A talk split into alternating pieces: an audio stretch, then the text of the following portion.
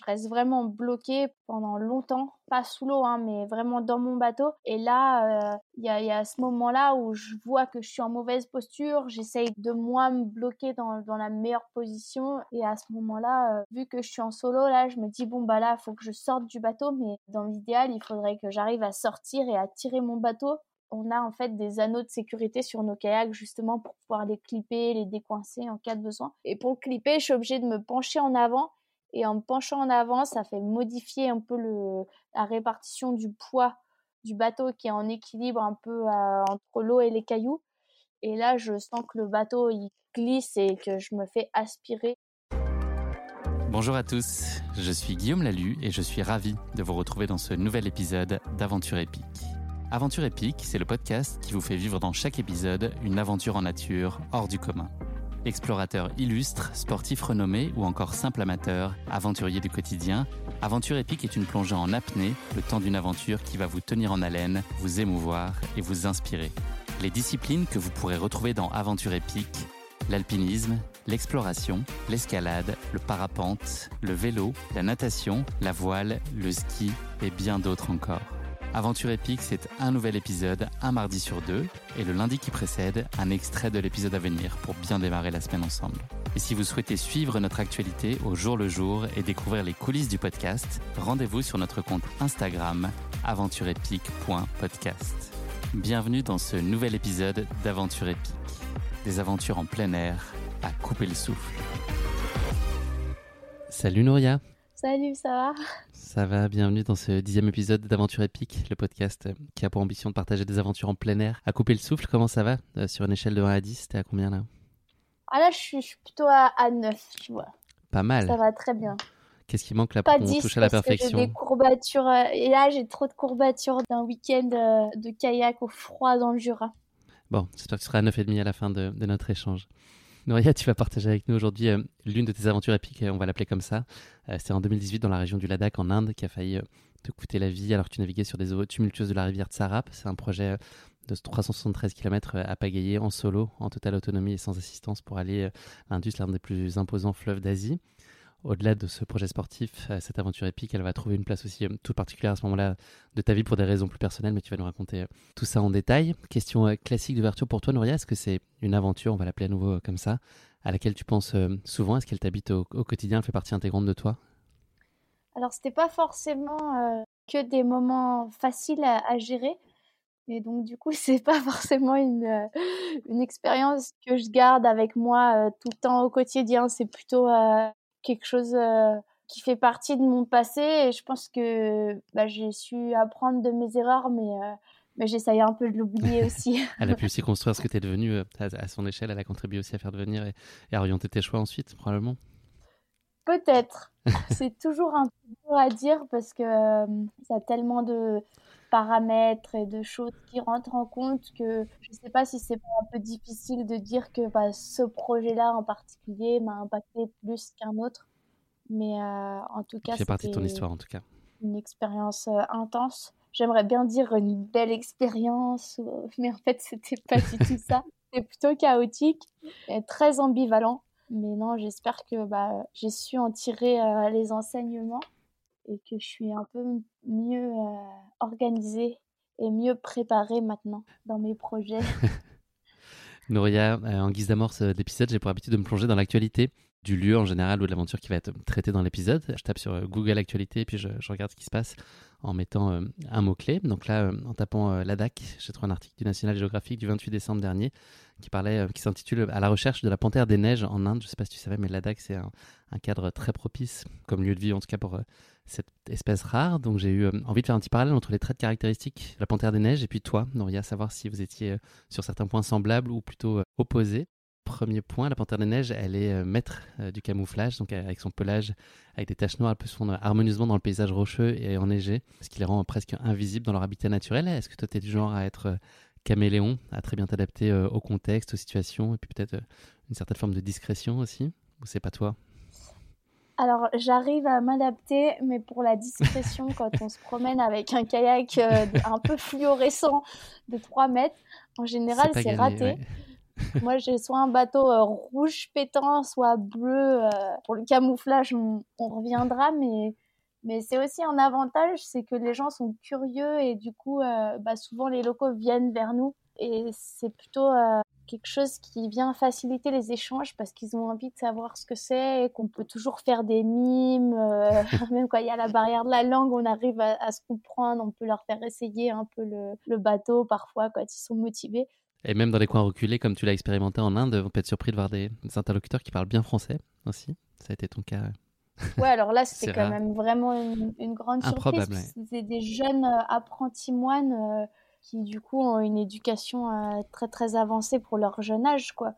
Ils avaient 8 ans, ils parlaient très, très bien anglais, ils avaient des notions de français, mais en accent parfait. Et je pense que ouais, c'était un peu euh, inespéré quoi. Dans, dans, dans la plupart des villages, c'est sûr que, que ça se passe pas comme ça, mais. Mais les mains font très bien la parole. Est toujours vecteur de jeu quoi. Hmm. Nouria, deuxième trait de caractère de ce grand félin, la panthère des neiges, elle peut euh, sauter six fois la longueur de son corps, atteignant à peu près 15 euh, mètres sur la plupart de ses sauts. En tout cas, elle peut aller jusque-là. Toi aussi, on peut dire que tu as une aptitude et en tout cas un intérêt très certain pour d'autres formes de sauts, un peu plus haut encore. Ouais, alors moi, en kayak, j'aime bien euh, sauter des chutes. Mais en l'occurrence, euh, contrairement à la panthère des neiges, j'ai vraiment aucune détente.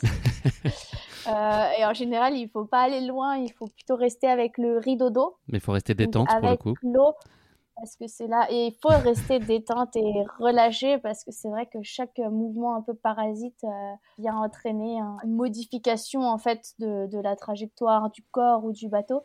Et nous, ce qu'on cherche à faire, c'est vraiment sur les, chutes de hauteur conséquente, de rentrer à 90 degrés. Donc, il faut contrôler euh, la ligne dans le rapide en amont de la chute, le moment de bascule et après, pendant la chute libre, réussir à, garder en fait le bon angle. Hmm. parce que les conséquences peuvent être euh, délicates. J'aime bien sauter, mais je pense que c'est un exercice beaucoup moins explosif et dynamique que celui de, de la panthère. Elle est imbattable, cette panthère Franchement, elle a beaucoup d'atouts. C'est pour ça qu'elle est aussi secrète et insaisissable. Contrairement à, pas mal d'autres félins, la panthère des neiges, elle peut pas rugir. Elle a un cri qui ressemble plutôt euh, à un miaulement ou à un grognement. Toi, quand ça commence à, se tendre un peu, que la situation autour de toi devient euh, compliquée, est-ce que tu vas être plutôt dans, le rugissement ou plutôt dans, le miaulement et être plutôt dans la, retenue et dans la mesure quand les conversations euh, s'enflamment? Alors, quand les, conversations s'enflamment, en général, je suis pas forcément la plus diplomate.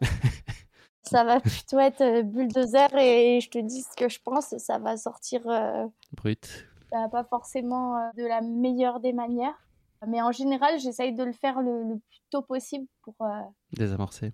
que ce soit pas problématique ensuite. Et non, et sinon, vraiment, des fois, quand j'ai un peu des lignes marginales en kayak, j'ai un petit cri de, de surprise assez risible. Et un cri de satisfaction à l'arrivée aussi, on le voit beaucoup, notamment après tes chutes. Dernière question sur la panthère des neiges pour toi, Nouria. C'est un animal qui est euh, très solitaire, qui préfère euh, l'isolement et puis les territoires de chasse vastes et peu peuplés. Est-ce que toi, tu es plutôt un animal solitaire ou sociable? J'ai mon idée de la réponse. Euh, moi, je pense que j'alterne vraiment entre les deux. Donc, il y a des moments, bah, j'aime bien faire mon truc. La plupart du temps, je préfère quand même être avec les gens que j'aime et des bonnes équipes et passer un bon moment tous ensemble.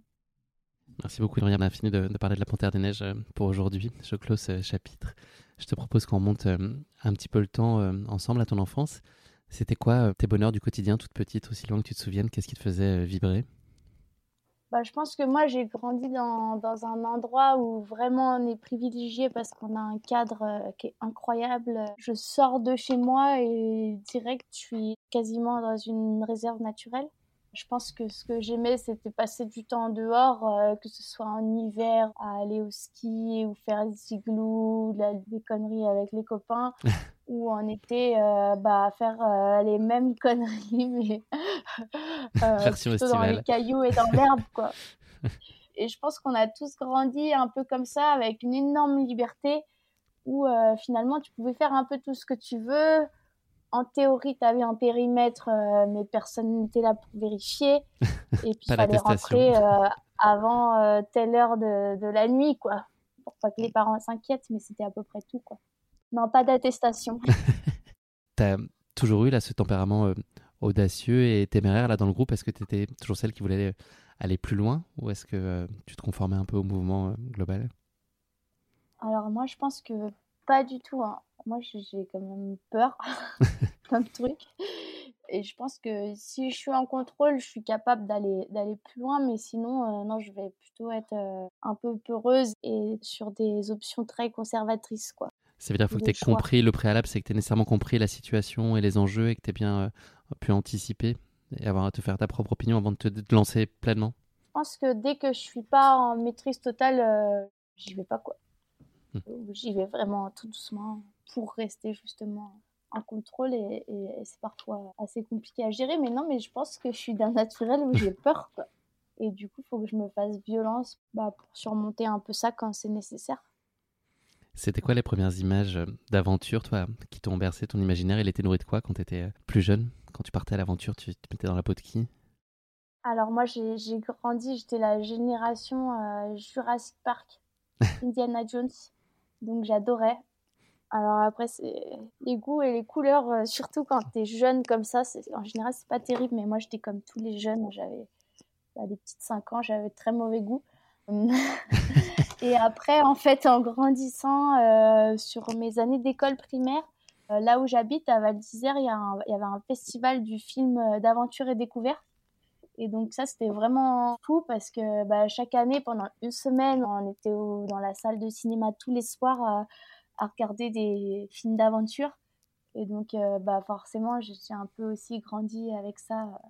Et justement, un des films qui m'avait marqué, c'était des gars qui partaient faire du ski au Cachemire. Donc, c'est vraiment euh, plus ou moins dans la région du Ladakh. Et en fait, euh, l'hélico tombait en panne au sommet de, de, la montagne. Et le pilote d'hélico qui était en pantoufle, bah, ils ont dû le redescendre en se débrouillant, en le portant sur les épaules, en le faisant glisser. Euh, parce que sinon bah, il, allait, il allait mourir de froid. Et ça c'était un des films qui m'avait marqué mais je, ne sais même pas le titre je sais même pas qui l'a fait. Mais c'était drôle. Il serait mort de froid mais avec classe quand même en pantoufle c'est élégant quand même. Ah, ça a son charme. On lui, on lui souhaite pas en tout cas on est content que ça pas arrivé. Nouria tu as, commencé euh, le kayak euh, très jeune, à l'âge de, 3-4 ans. Euh, le prérequis pour que tu puisses euh, le pratiquer qui a été imposé, c'était que tu apprennes à nager, ce qui peut être effectivement assez utile. Ça a été quoi ce que tu as tout de suite aimé du kayak? Ça a été une révélation, un coup de cœur absolu? Alors je pense qu'au début, c'était très abstrait. J'ai voulu en faire parce que ça avait l'air bien, mais sans savoir ce que c'était. Puis après, mes parents ont dit non, donc il fallait apprendre à nager, donc c'était peut-être euh, aussi quelque chose qui était motivant parce que j'étais trop petite et c'était un truc de grand, il fallait d'abord savoir nager. Et après, vraiment, quand j'ai commencé, euh, c'était tellement petit en fait que tu, tu sers à rien, quoi. Tu peux à peine pagayer de chaque côté du bateau, mais, mais nous, on avait l'impression de faire des trucs de fou, alors qu'au final, on faisait 500 mètres sur un lac euh, entre les roseaux, quoi. Et je pense que ce que j'aimais, c'était euh, d'aller au club avec les copains, de charger les bateaux, d'aller sur le lac. Mais c'était pas le, kayak en soi qui me plaisait, je pense que c'était plus tous les à côté, le jeu. Et je pense que le kayak, j'ai commencé à vraiment aimer ça quand j'ai appris à esquimoter. C'est-à-dire, c'est quand tu te retournes, tu arrives avec une technique qui s'appelle l'esquimotage à te remettre à l'endroit et donc ça, ça te permet d'essayer plus de choses, d'avoir moins peur, de pas être à la nage au milieu de la rivière à chaque fois que tu te rates. Euh, donc c'est plus confortable.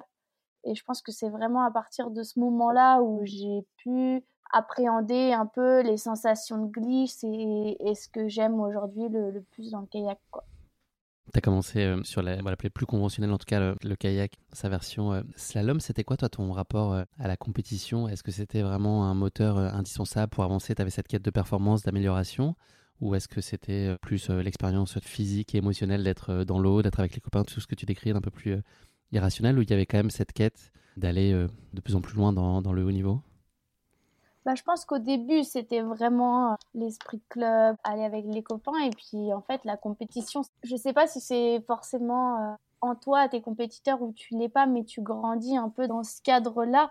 Et du coup, assez tôt, aussi avec les entraîneurs des clubs, euh, puis après la fédération et tout, tu es dans une démarche de compétition. Puis moi, j'aimais pas perdre, quoi. je prenais un départ, même encore maintenant, tu vois, c'était pour gagner. Et au début, en plus, t'es petit. Et moi, je me souviens, mais vraiment, au début, j'étais motivée par les cadeaux, quoi. Parce que si tu gagnais, tu avais genre des paniers gourmands, tu gagnais un opinel alors que tu n'avais peut-être pas le droit d'en avoir un sinon. c'est drôle parce que après, en grandissant, tu saisis vraiment ce que c'est que de progresser, de performer. Mais c'est vrai qu'au début, moi, ce qui m'intéressait, c'était, euh, tu vois, la banane crédit agricole et la coupe en plastique Tellement euh, classe. la plus moche possible, quoi. J'adorais. Je trouvais ça trop beau. À la banane crédit agricole, aujourd'hui, elle serait hyper tendance, hein, je pense, si tu arrives à remettre la main dessus. À mon avis, Ouais, tu mais peux. j'ai ouais. tout, euh, En fait, il y a un moment donné... non, il y a un moment donné, j'ai tout redonné en lot. On a enlevé les plaques et le club a, a redistribué. On a fait du, du vrai recyclage. La seconde main. À quel moment, toi, tu as pris conscience euh, de tes qualités? Est-ce que tu à porter un regard assez objectif sur ce que tu à, à produire? Ou est-ce que c'est plutôt euh, ton entourage ou ton encadrement sportif qui, à un moment, euh, t'ont fait comprendre qu'il y avait peut-être quelque chose à, jouer? Bah, en fait, assez vite, tu fais des, compétitions. Donc, au début, c'est des Coupes des jeunes, c'est un niveau régional. Tu es régulièrement devant. Donc, bah, tu, tu sais que tu es le meilleur de ta région dans ta classe d'âge. Et puis, c'est les courses nationales, les ouvertures, tu t'entraînes avec les plus grands, tu vois que tu arrives à faire un peu les mêmes choses. Donc, je pense que c'est là où tu te rends compte ouais, que tu pas mauvais. Après, euh, avoir un truc à jouer, euh, c'est- très compliqué parce que il y a plein de gens qui sont très bons techniquement et qui font euh, quatrième toute leur vie, quoi. Ça, c'est un peu les, les aléas de la compétition et c'est ce qui est très dur, c'est que au final, tu as de la place pour euh, trois personnes sur un podium, mais assez souvent, le, cinquième, il, navigue aussi bien que les trois premiers, quoi. C'est juste que ce coup-là, il, il a soit fait une petite erreur, soit est deux dixièmes de seconde plus lent, tu sais pas pourquoi. On va faire un petit saut euh, là dans le temps, Nouria. Donc, tu as franchi euh, bon nombre de caps dans le kayak slalom jusqu'au plus haut euh, niveau mondial avec des titres de championne du monde de kayak extrême 2013, 2014, 2017, de Female Paddler of the Year, dans d'autres registres, tout ça à trois reprises. À quel moment tu as commencé à mesurer, toi, le, décalage entre cette pratique du slalom avec tes aspirations profondes et ta soif peut-être de, liberté, de rivière? C'était quoi les, les décalages que tu ressentais? Est-ce que c'était à la fois sportif, dans un accomplissement sportif, mais plus globalement euh, dans la, femme que tu étais, puis aussi dans peut-être les interactions sociales dans lesquelles tu t'accomplissais pas pleinement, dans ce cadre un peu plus fédéral?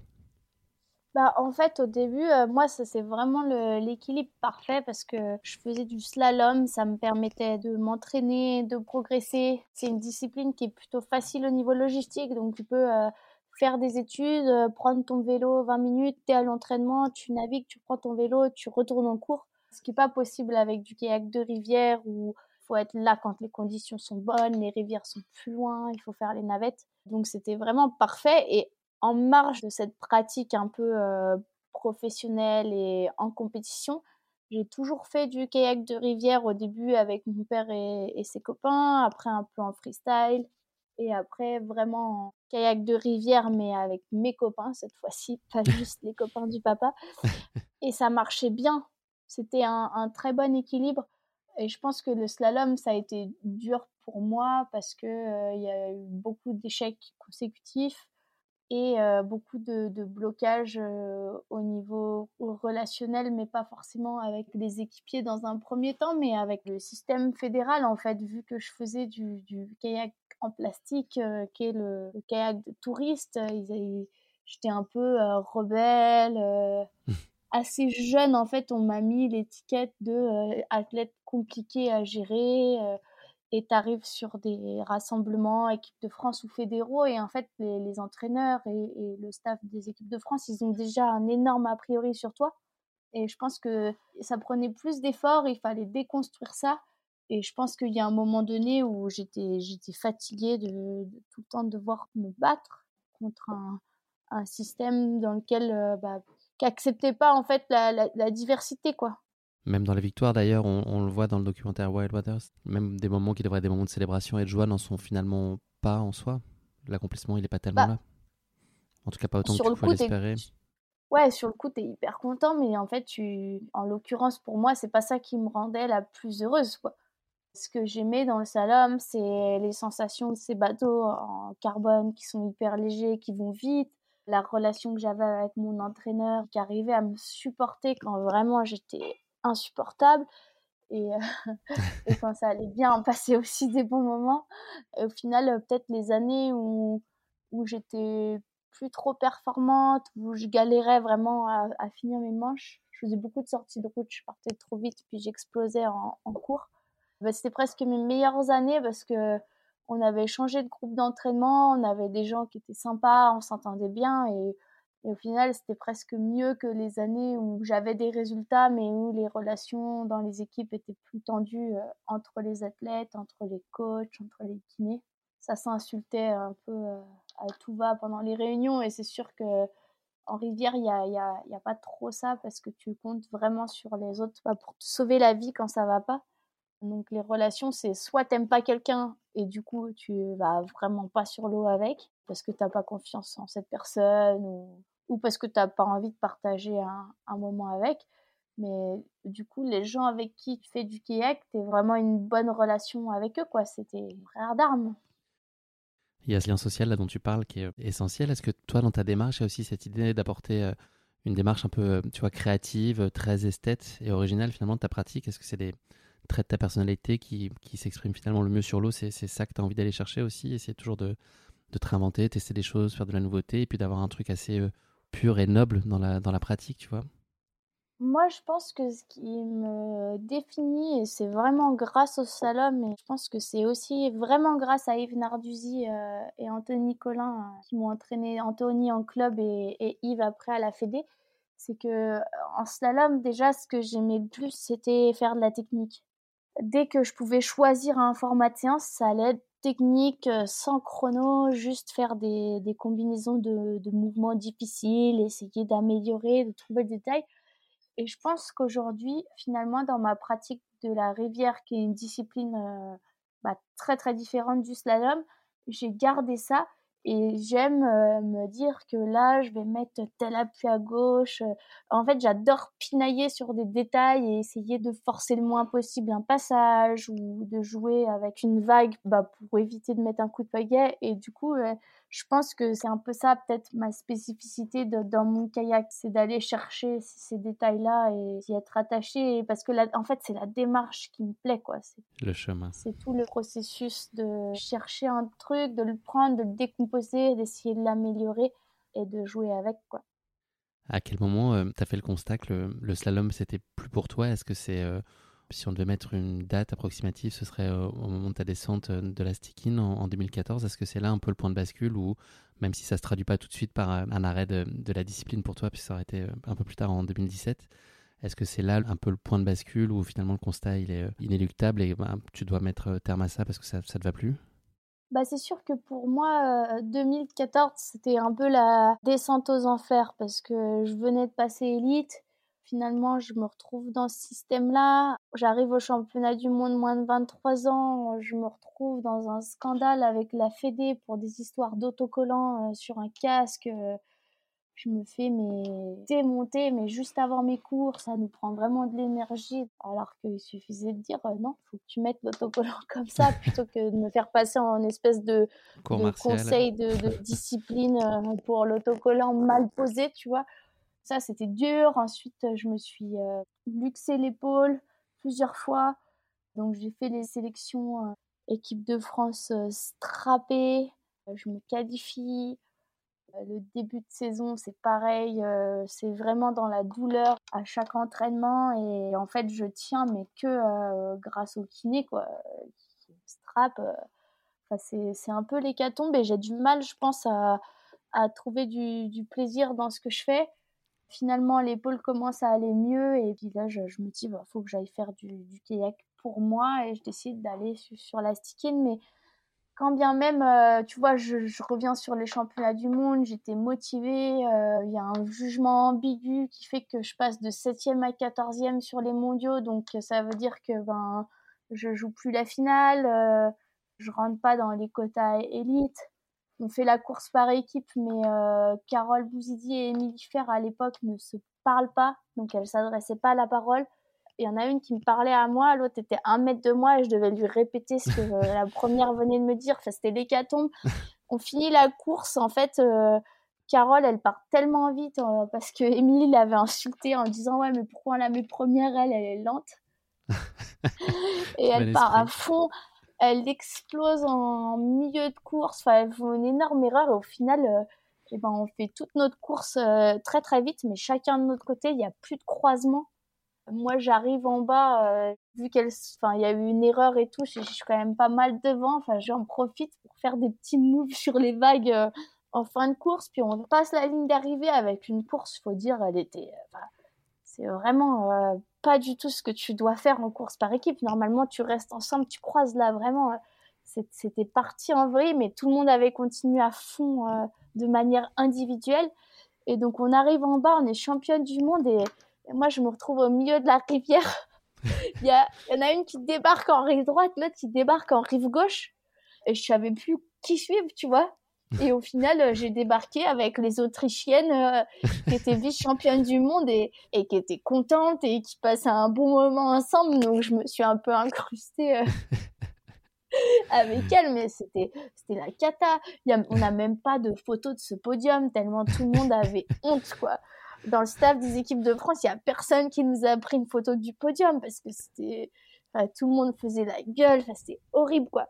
Et c'est sûr que là, à partir de ce moment-là, tu remets quand même en, cause disons l'expérience humaine euh, de, de, de, cette équipe de France qui est, qui est presque dysfonctionnelle et en même temps, on peut pas en vouloir aux gens parce qu'avec une seule place par catégorie aux Jeux Olympiques, c'est vraiment la guerre pour aller aux JO.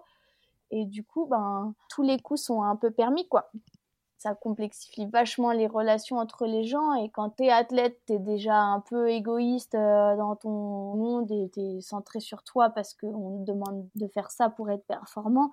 Mais c'est sûr que quand même euh, les kinés, les médecins, euh, les coachs, tout le monde est en guerre pour aller à ces Jeux Olympiques, c'est pas facile et je pense que ça amène un peu des, des comportements qui sont anti-sportifs et qui sont difficiles à, gérer au quotidien. Mais moi, après, j'aimais tellement le slalom et ça se passait bien avec mon entraîneur que, que je me suis pas dit tout de suite, bon, c'est bon, j'arrête, quoi. Euh, j'ai continué, mais de manière euh, laborieuse en allant euh, d'échec en échec jusque 2017.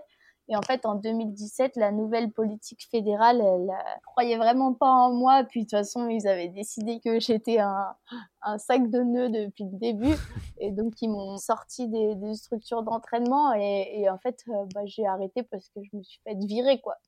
Mais, euh, mais c'était assez fou parce que c'était des réunions où j'étais là, bah ouais, ok, bah vous me virez ou vous me virez pas? Ils étaient incapables de me regarder dans les yeux en me disant, on sort de structure, quoi. Et donc, tu fais, euh, je sais pas combien d'années en équipe de France, tu vois, de plus de 10 ans. Et en fait, euh, les gens que tu connais depuis des années, ils peuvent pas te regarder en face et te le dire et tu reçois une lettre, quoi. Franchement, c'est pire qu'une rupture par texto, c'est tellement lâche. Et là, toi, tu te dis quoi? C'est difficile d'encaisser ça justement où il y a de l'incompréhension ou est-ce que pour toi, ça ouvre finalement la porte à autre chose qui va plus te plaire et puis tu vas pouvoir euh, aller plus librement dans l'expression de ce, que tu as envie de faire? Moi, ça faisait déjà depuis longtemps en fait que je faisais vraiment les deux en parallèle. Et je pense que c'est là où inconsciemment euh, j'avais déjà un peu euh, lâché l'affaire. C'est que je faisais mes sélections équipe de France, mais j'avais quand même déjà acheté mon billet d'avion pour aller faire euh, du kayak de rivière aux États-Unis.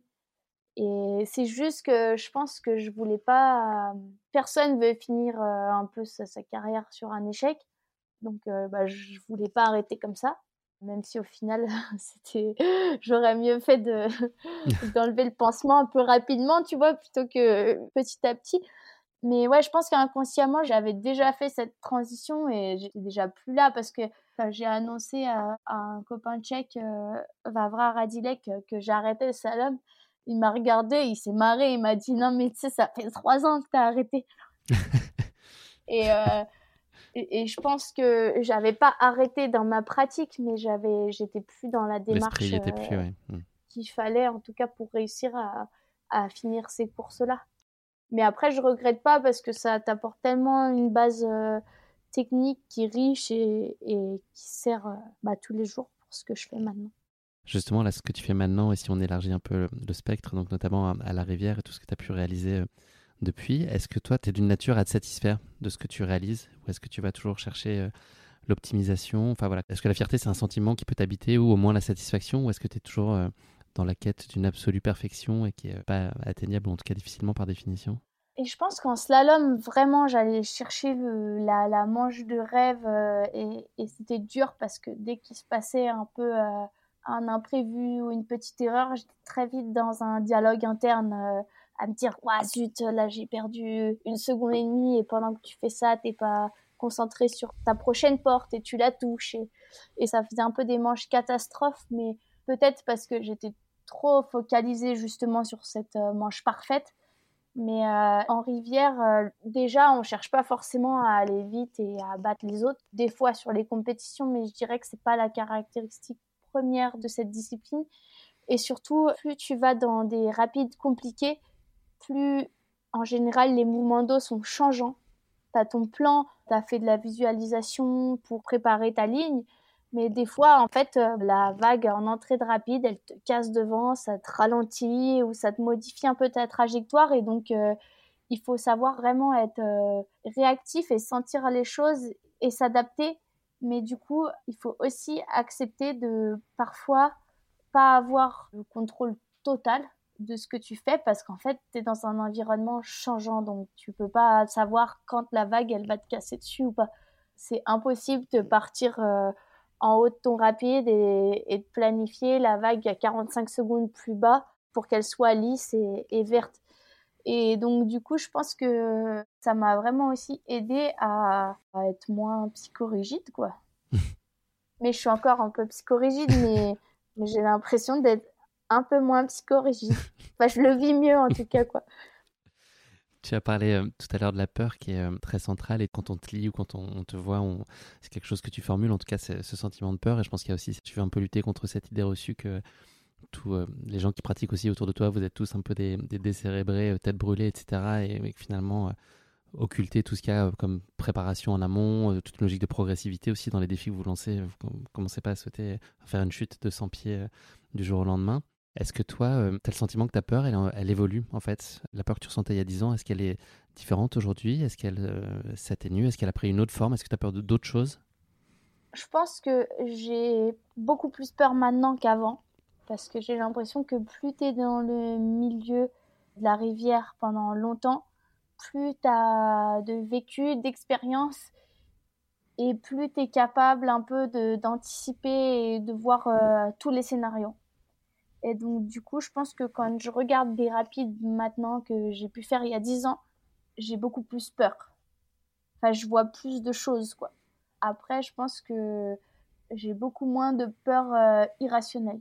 J'ai des souvenirs de commencer mes premières descentes un peu de rivière, là, à 8-9 ans, où vraiment j'avais peur de trucs, où en soi, il peut rien t'arriver, mais, mais t'as peur quand même, quoi ça, du coup, euh, c'est beaucoup moins présent. Et je pense que j'arrive aussi en haut d'un rapide, si j'ai peur d'une vague, à vraiment analyser et à déconstruire le truc. Est-ce que je peux l'éviter? Est-ce que ça passe à travers? Et donc, en ce sens-là, je pense que la peur, elle évolue, mais en soi, c'est toujours un peu la même chose, quoi.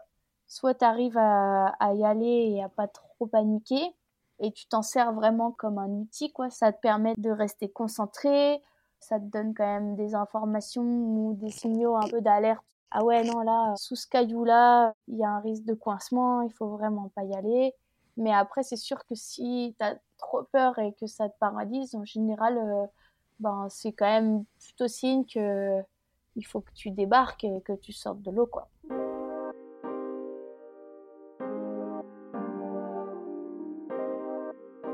Merci beaucoup Nouria. On va passer à notre rubrique Uno pour euh, clore cette euh, longue introduction. C'est une question en rafale autour du chiffre 1. J'ai donc euh, trois questions pour toi, pas forcément très faciles.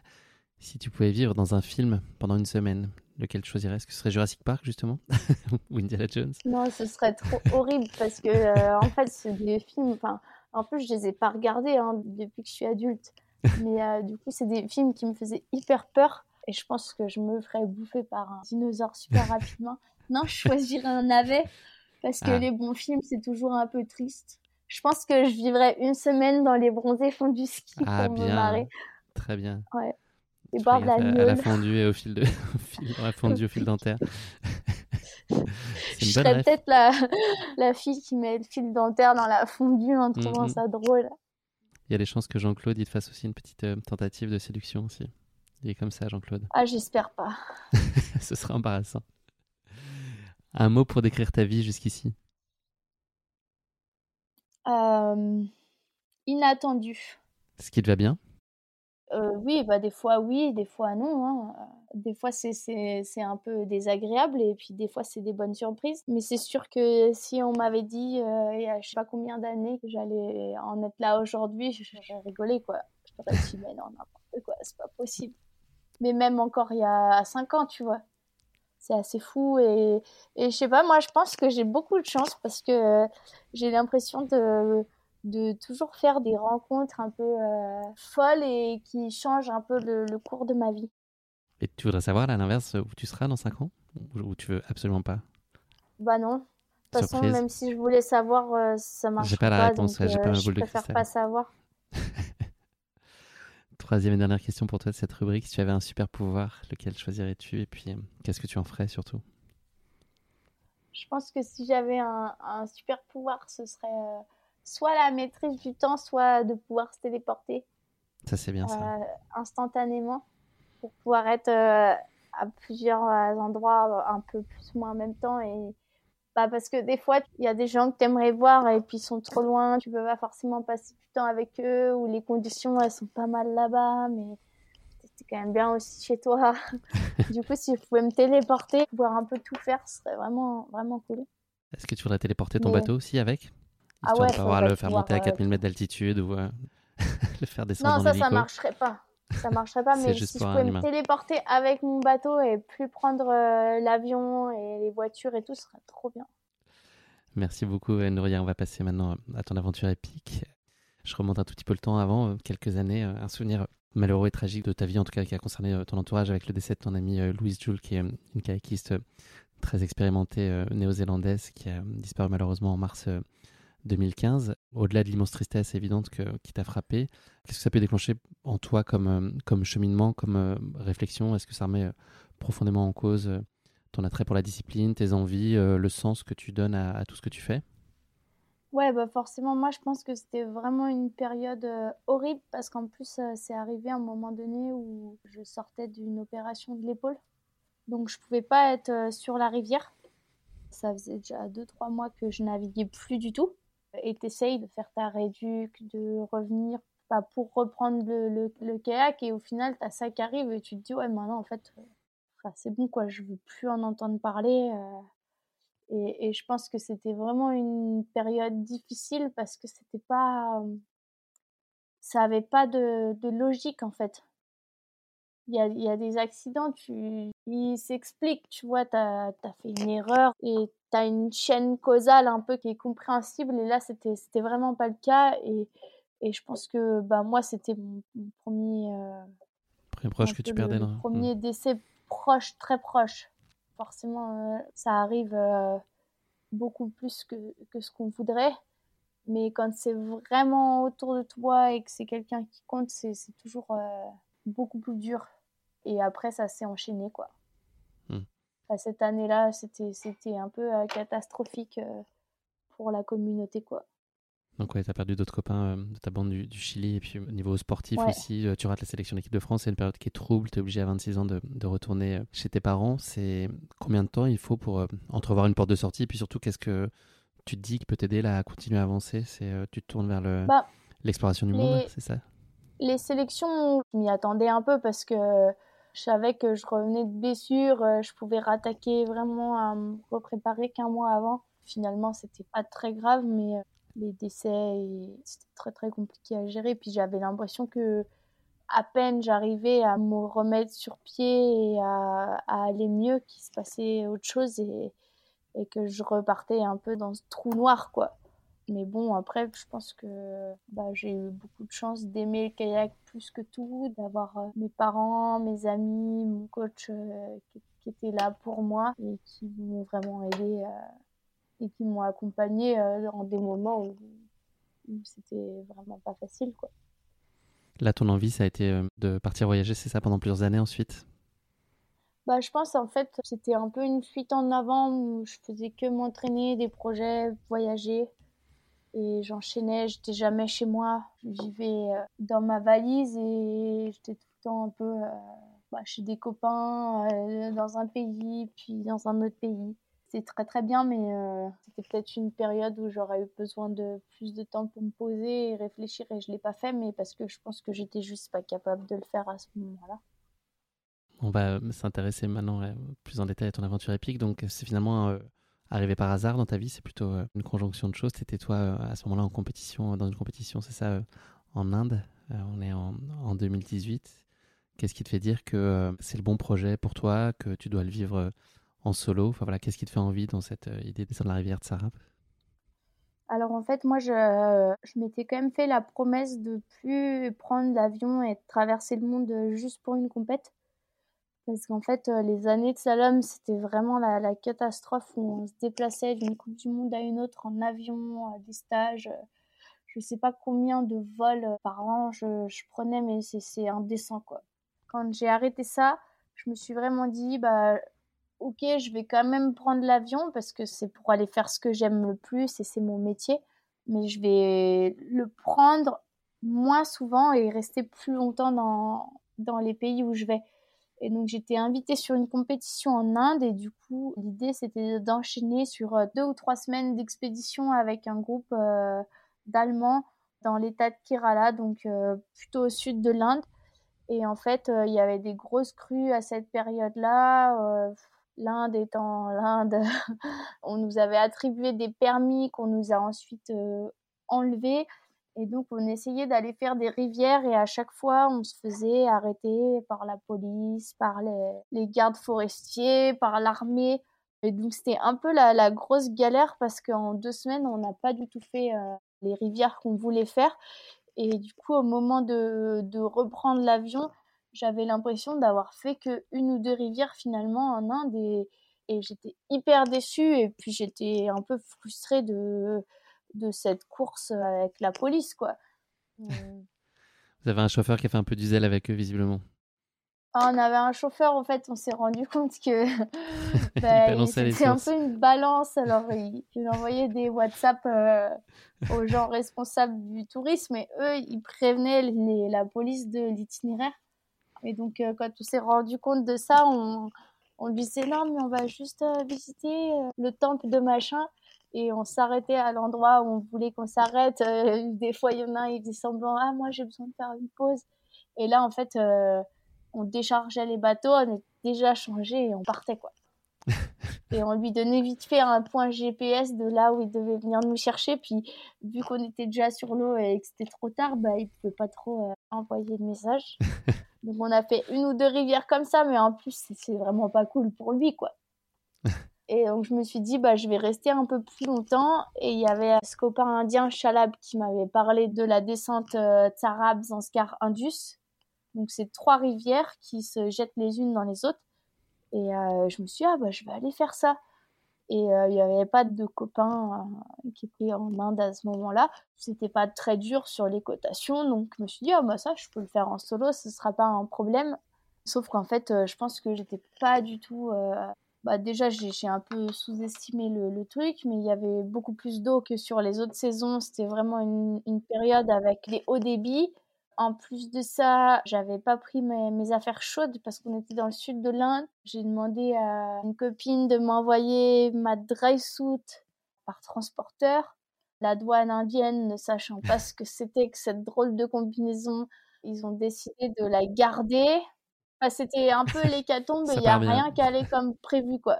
Je me suis mal acclimatée en me disant non, mais moi, l'altitude, ça va, pas si haut.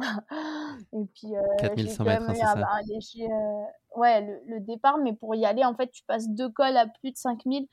Et du coup, je pense que ça m'a bien, bien entamé. Et, bah, j'avais, j'avais quand même tout le temps envie de dormir. J'avais une carte, euh, j'ai trouvé une carte, mais en fait, les courbes de niveau étaient fausses sur ma carte. Elle n'était pas non plus à l'échelle. Euh, qu'est-ce qu'il y a eu d'autre?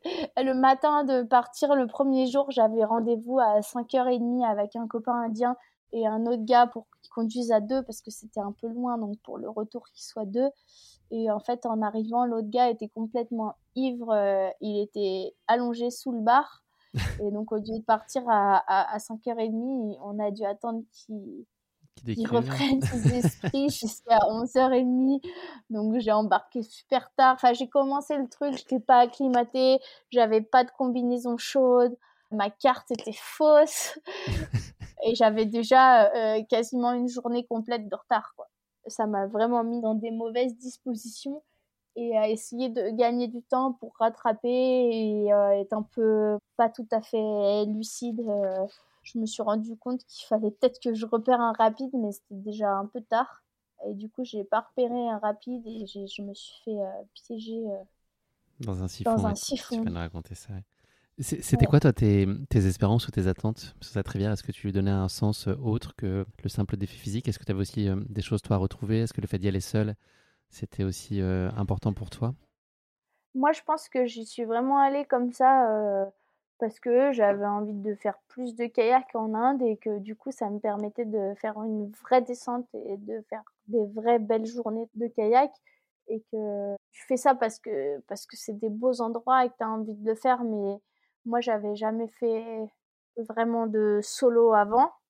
Et en même temps, euh, depuis que j'ai 15 ans, euh, je suis souvent seule sur l'eau. Parce que mon entraîneur de club, il pouvait pas être à toutes mes séances. Donc, euh, au lycée, je me rajoutais des séances tôt le matin et tard le soir où j'étais toute seule. Pareil sur les descentes de rivière. À la fac, bah, pareil, tu vois, j'entraînais beaucoup seule.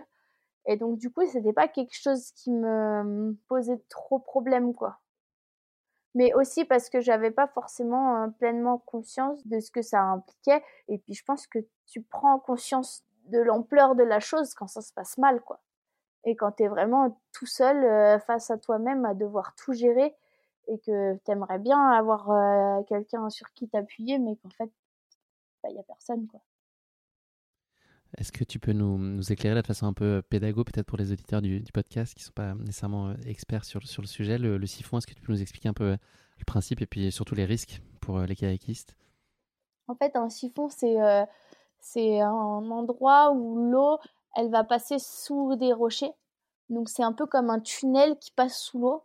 Et donc c'est très dangereux pour les kayakistes ou des nageurs ou un pêcheur qui serait emporté par le courant parce que ça t'aspire donc c'est un peu comme une chasse d'eau, ça t'aspire, mais tu sais pas si ça ressort euh, de l'autre côté. En l'occurrence, on n'est pas des poissons, donc on a quand même euh, une espérance de vie assez limitée sous l'eau. Et en plus de ça, euh, il suffit que le tunnel soit plus étroit et l'eau, elle peut sortir, mais pas toi, pour que tu restes bloqué pendant très longtemps, meurs noyé, quoi. C'est le pire scénario en kayak, quasiment. il y a trois scénarios un peu catastrophes. C'est des siphons, les embâcles d'arbres parce que pareil, l'eau passe à travers, mais euh, il y a un grand risque de coincement euh, pour une personne euh, en kayak ou, à la nage. Et après, le, le troisième, c'est vraiment ce qu'on appelle les rappels. On voit beaucoup sur les barrages artificiels où en fait c'est des mouvements d'eau. ça fait la machine à laver et sauf que ça fait une prison donc dès que tu tombes dedans, tu restes coincé. Donc c'est le même concept tu peux pas respirer et c'est fini. Donc là, malheureusement, c'est une expérience que tu vas vivre euh, dans cette descente. C'est documenté bah, dans, le film dont j'ai parlé tout à l'heure, Wild Waters. On te voit à l'œuvre avec la GoPro qui filme. Est-ce que euh, au moment où ce truc-là se passe, est-ce que tu es très euh, rationnel, tu vois, pragmatique, où tu sais exactement la séquence que tu dois essayer d'enclencher pour t'en sortir, ou est-ce que tu as un espèce de truc purement instinctif, là j'ai ma vie en jeu, faut que je me démerde, enfin tu vois, tu es, purement dans l'émotion, ou est-ce que tu arrives à, à, prendre un peu de hauteur et dire ok là ce qu'il faut faire c'est ça? Sur les images, j'ai vraiment voulu qu'ils coupent au maximum, mais en fait, euh, je reste vraiment bloquée pendant longtemps. Je crois que c'est quasi six minutes. Pas sous l'eau, hein, mais vraiment dans mon bateau. Et là, euh, il y, a, ce moment-là où je vois que je suis en mauvaise posture. J'essaye de moi me bloquer dans, dans, la meilleure position. Et à ce moment-là, euh, c'est vraiment des prises de décision très rationnelles, quoi.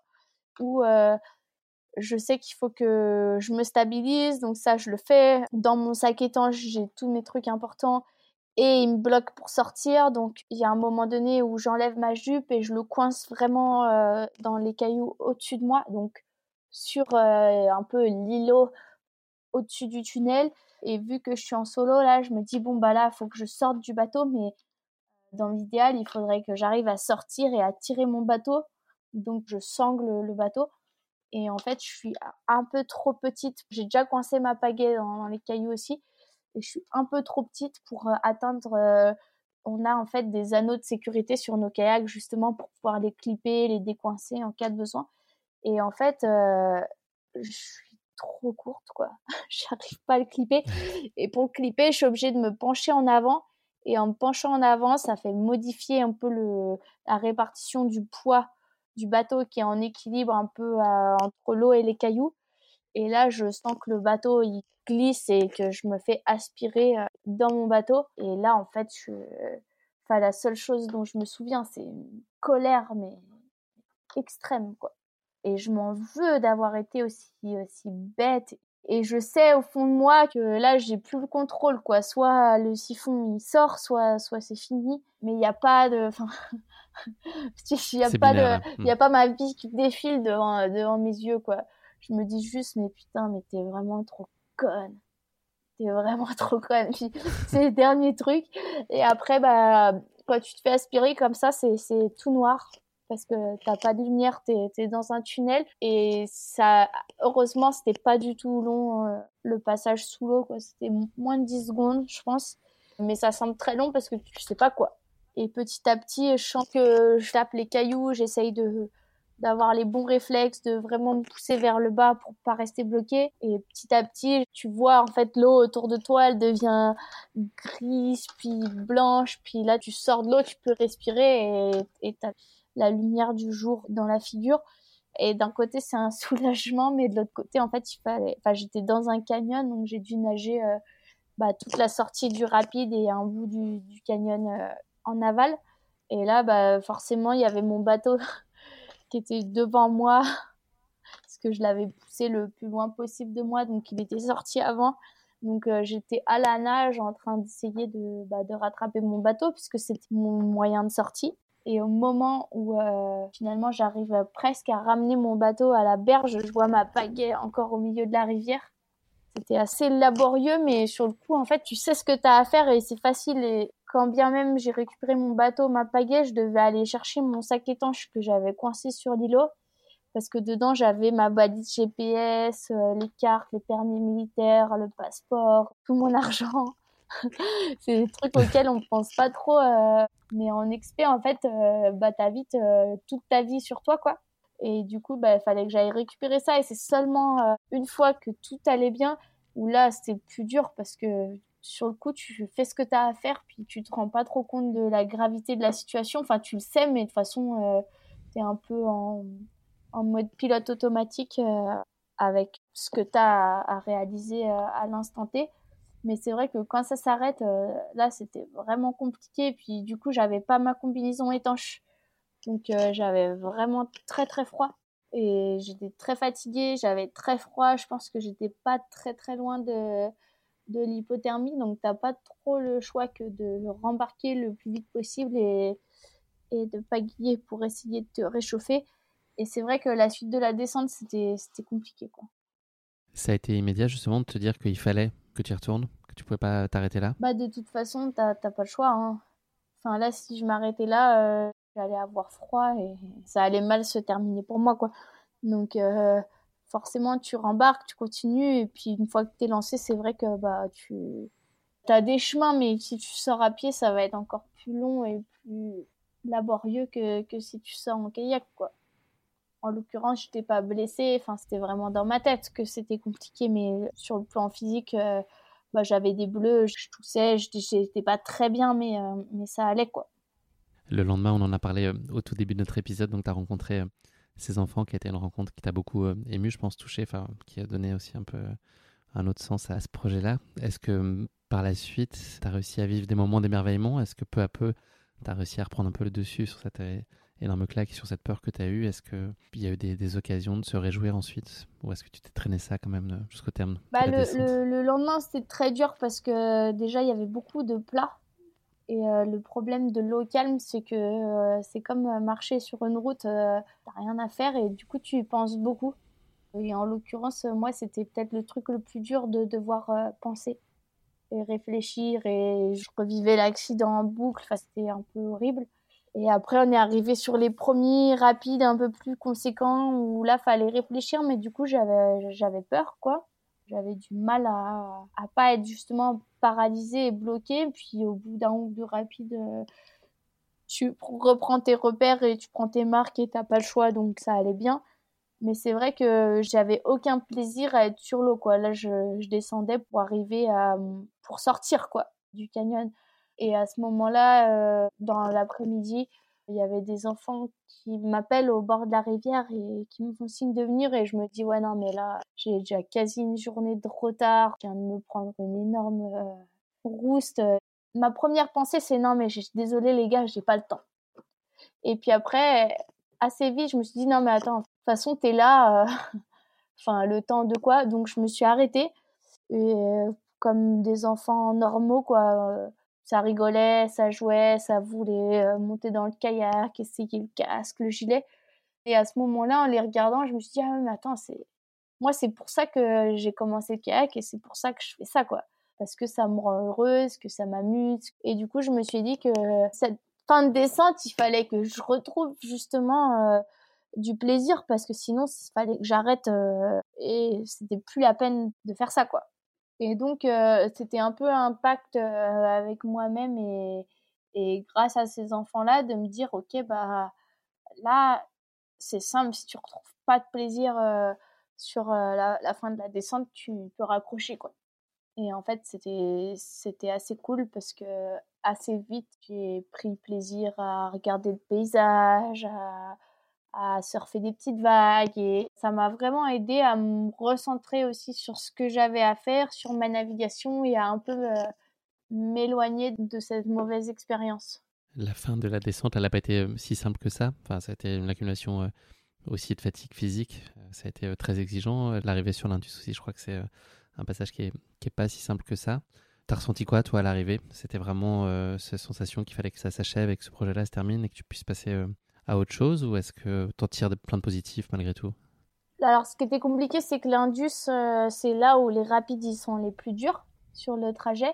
Mais en même temps, dans ma tête, tu vois, j'essayais toujours un peu de trouver le positif. C'était de dire, ouais, bah, c'est là où les rapides ils sont plus durs, mais il n'y a plus de typhon. Parce qu'en fait, il y a tellement de débit et c'est tellement du gros volume que là, les, les cailloux, ils sont vraiment recouvert euh, bien comme il faut. Donc il y, a plus ce danger-là qui rentre en compte. C'est vraiment d'autres problèmes. Et donc j'essayais un peu de me rassurer comme ça. Et je pense que moi j'aurais vraiment bien aimé euh, finir là-dessus et, et, rentrer.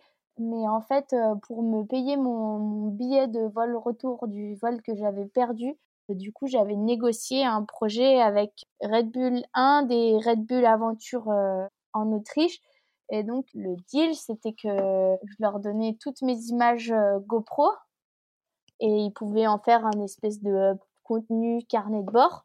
Et à la fin de ma descente en solitaire, je devais cinq jours de travail avec un photographe pour euh, faire des photos justement sur l'Indus et tout ça. Et donc, du coup, bah, je suis sortie de l'expédition. J'ai pris un, un bus et le lendemain, en fait, je repartais à, naviguer en solo encore, mais avec euh, un photographe sur le bord qui prenait des photos. Donc, il fallait que on a refait des parties de descente où on s'arrêtait euh, sur certains rapides. Et là, je le faisais trois, quatre fois. Et il prenait les photos. Et c'était un peu la catastrophe parce qu'au niveau, euh, bah moi, j'étais pas au meilleur de ma forme. J'étais fatiguée. Puis au niveau mental, bah il fallait que je me fasse violence bah, pour faire les rapides, pas une fois, mais plusieurs fois. Et j'avais personne d'autre avec moi sur l'eau, donc euh, j'avais pas non plus euh, vraiment de sécurité. Et donc ça, c'était dur parce que pendant cinq jours, c'était un peu la, la bataille, quoi, pour faire des photos. Et c'est là où c'est un peu l'envers du décor d'être athlète professionnel, c'est que bah ça fait partie du job et que des fois bah faut se faire violence et il faut y aller. En plus, je suis tombée malade. Enfin, c'était, la catastrophe le premier jour. On filme et après on charge les affaires et, et tout le monde voulait m'aider, tu vois. Et du coup, en fait, euh, quelqu'un prend mes affaires et les charge dans le coffre. Dans la précipitation, on a oublié ma pagaie. Et donc euh, le lendemain, quand on s'en est rendu compte, on est retourné au même endroit, puis forcément, elle avait disparu. Donc je pense qu'il y a une super belle pagaie en carbone maintenant qui fait euh, pelle à crottin dans une chèvrerie au Ladakh.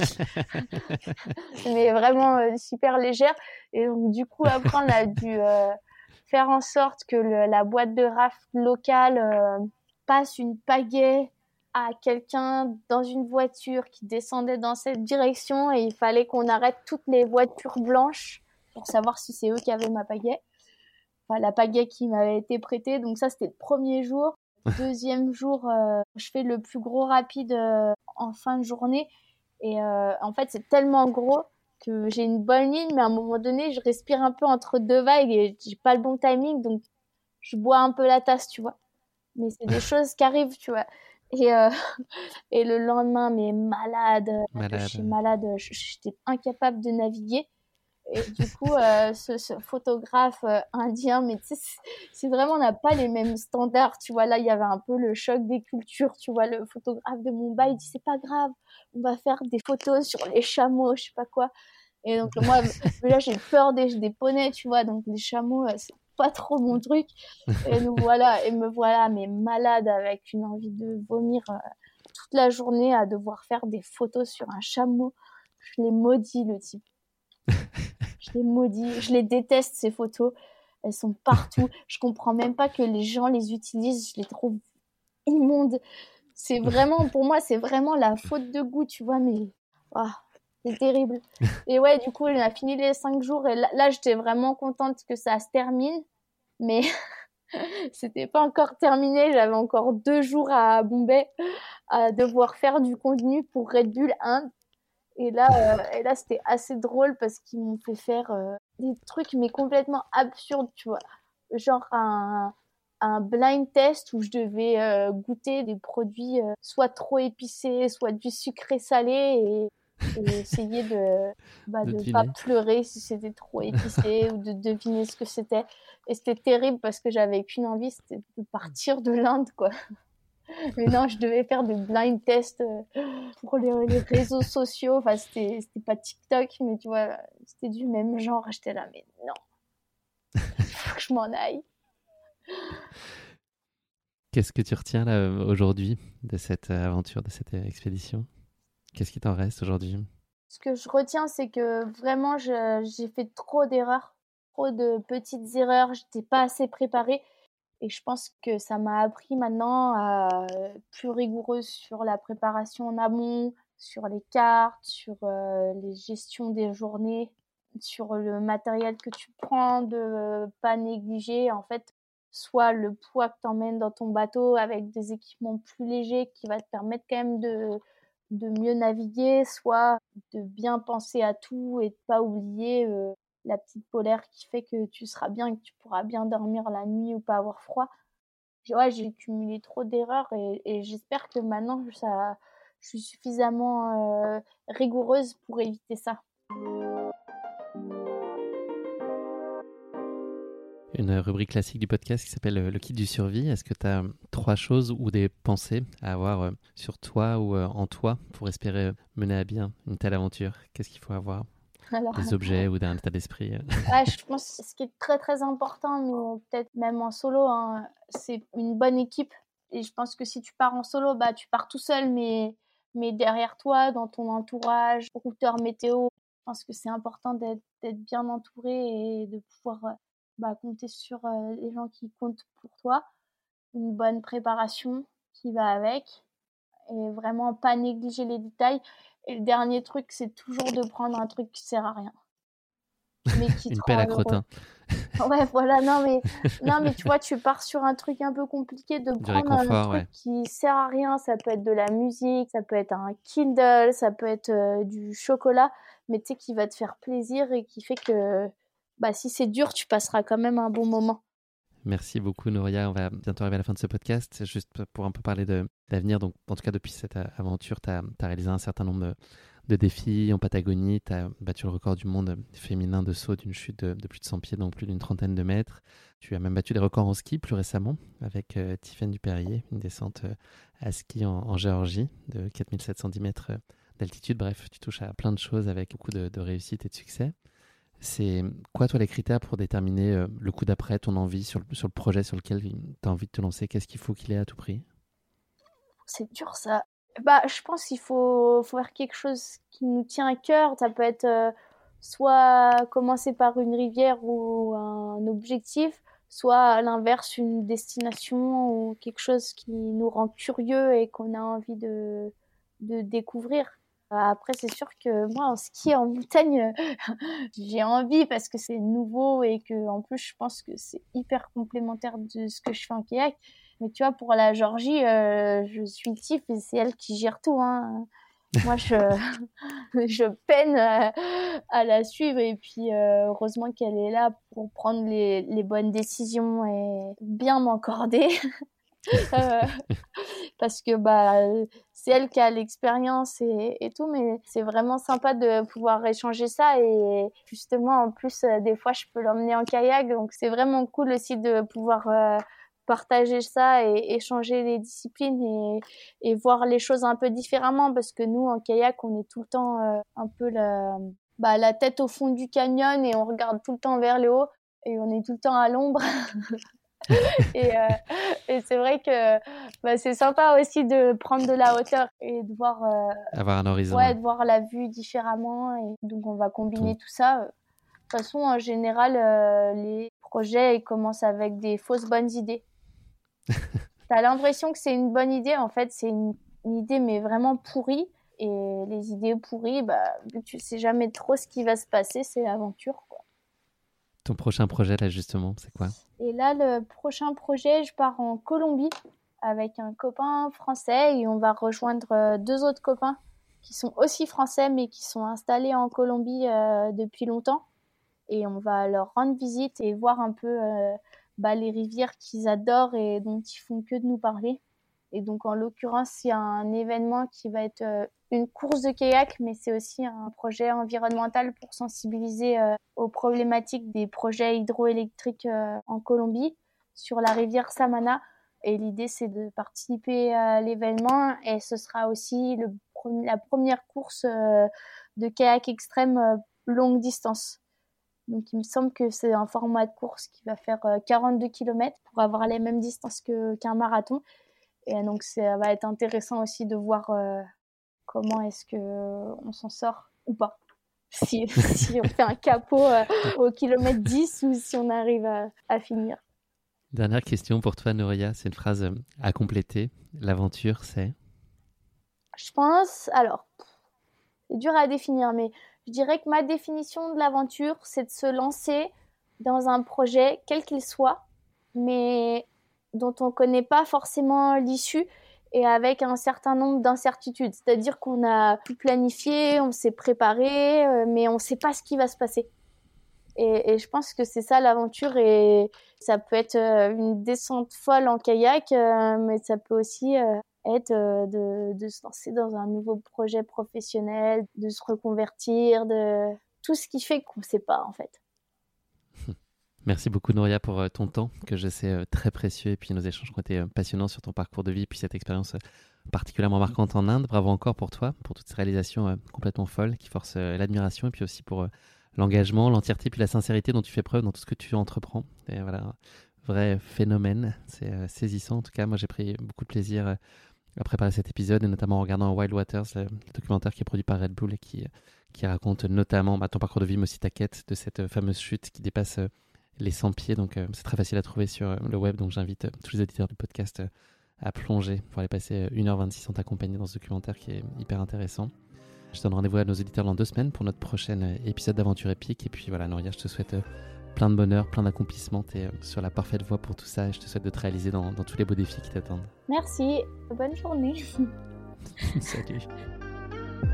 Merci d'avoir écouté cet épisode. Si vous l'avez écouté jusqu'ici, c'est qu'il vous a probablement plu. Alors n'hésitez pas à noter le podcast et rédiger un avis sur votre plateforme d'écoute favorite. C'est essentiel pour soutenir ce travail indépendant. Et pour être sûr de ne manquer aucune aventure épique à venir, n'oubliez pas de vous abonner sur votre plateforme d'écoute habituelle. Cela ne vous prendra que quelques secondes et ça change beaucoup de choses pour le podcast. Merci pour votre soutien et pour votre fidélité. Et rendez-vous dans deux semaines pour vivre ensemble une nouvelle aventure épique, évidemment.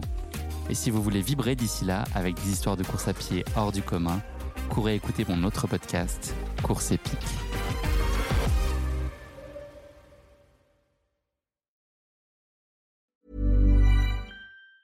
Even on a budget, quality is non-negotiable. That's why Quince is the place to score high-end essentials at 50 to 80% less than similar brands. Get your hands on buttery soft cashmere sweaters from just 60 bucks, Italian leather jackets, and so much more.